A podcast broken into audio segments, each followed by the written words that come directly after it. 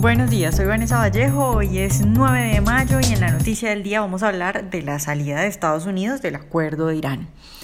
Ayer en la tarde Donald Trump anunció que se retira del acuerdo de Irán.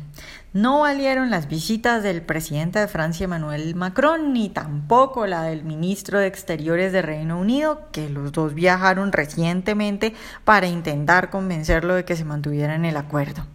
No es posible prevenir que Irán adquiera un arma nuclear bajo la estructura de este podrido y decadente acuerdo, dijo el presidente Trump tras reiterar que Irán ha incumplido sus promesas y no ha parado en sus planes de adquirir un arma nuclear. Recordemos que hace poco el primer ministro israelí Benjamin Netanyahu mostró archivos que robaron a las autoridades iraníes, fotos, videos y todo tipo de pruebas con las que queda claro que siguen avanzando en su plan nuclear militar y que por eso Israel, que es uno de los principales aliados de Estados Unidos, ha dicho insistentemente que su posición era o cambian el acuerdo completamente o lo acaban. Lo que hizo Netanyahu todos estos días previos a la decisión de Trump fue presionar para que se terminara el acuerdo. Y Trump le creyó y le hizo caso a Netanyahu. El presidente estadounidense dijo ayer que no sería víctima de un chantaje y que restablecería las sanciones. Recordemos que con la firma del acuerdo de Irán en el 2015, pues Irán se comprometió a frenar su plan nuclear militar y a cambio los otros países firmantes, especialmente Estados Unidos, pues le levantaron las sanciones que habían golpeado fuertemente a la economía iraní. Ahora el restablecimiento de las sanciones entrará en vigor, según dijo Trump, entre agosto y noviembre de este año.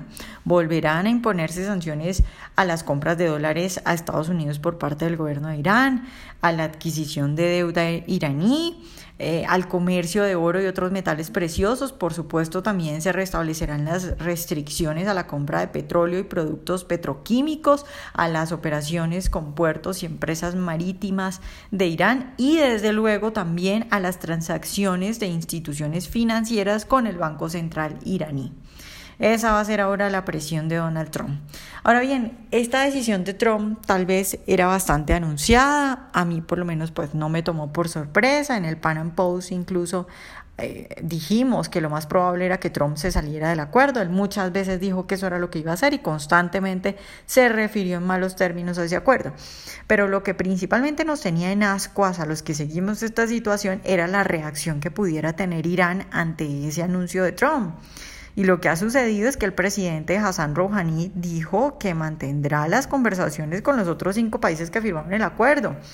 Eso sí, dijo que Teherán podría reanudar su acumulación de uranio sin límites. Pero en medio de todo, se me hace que Rouhani reaccionó muy calmado, también insistió en que todos sus compromisos en el marco del acuerdo él los estaba cumpliendo.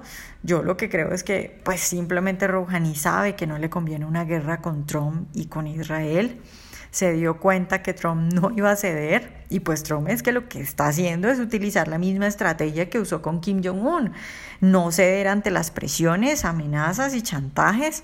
Recordemos que cuando Trump hace unos meses llamaba hombre cohete a Kim y decía que destruiría a Corea del Norte si el tirano llegaba a intentar algo, pues el mundo entero señaló a Trump de querer iniciar una guerra mundial.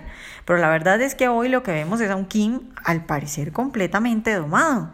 Incluso hoy acaba de liberar a tres norteamericanos que tenía secuestrados, que Trump le dijo, bueno, me libera a los tres norteamericanos y Kim le dijo sí, y que Kim también ya ha dicho que va a desnuclearizar a Corea del Norte ha dado una fecha, dijo que permite además verificación incluso de Estados Unidos, entonces pues lo tiene completamente domado.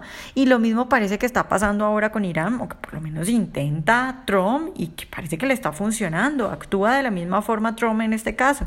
Les dice, no voy a aceptar un chantaje, no me importa si tengo que actuar. El mundo enloquece, otra vez vuelven a decir que Trump se comporta como un loco, que va a empezar una guerra mundial, pero lo cierto es que le funciona. Rouhani incluso ha dicho que va a en negociaciones con los otros países. Pero bueno, esto apenas está empezando, esperemos a ver cómo sigue comportándose Irán, si funcionan las nuevas presiones de Trump, pero por ahora, de nuevo, punto para Trump.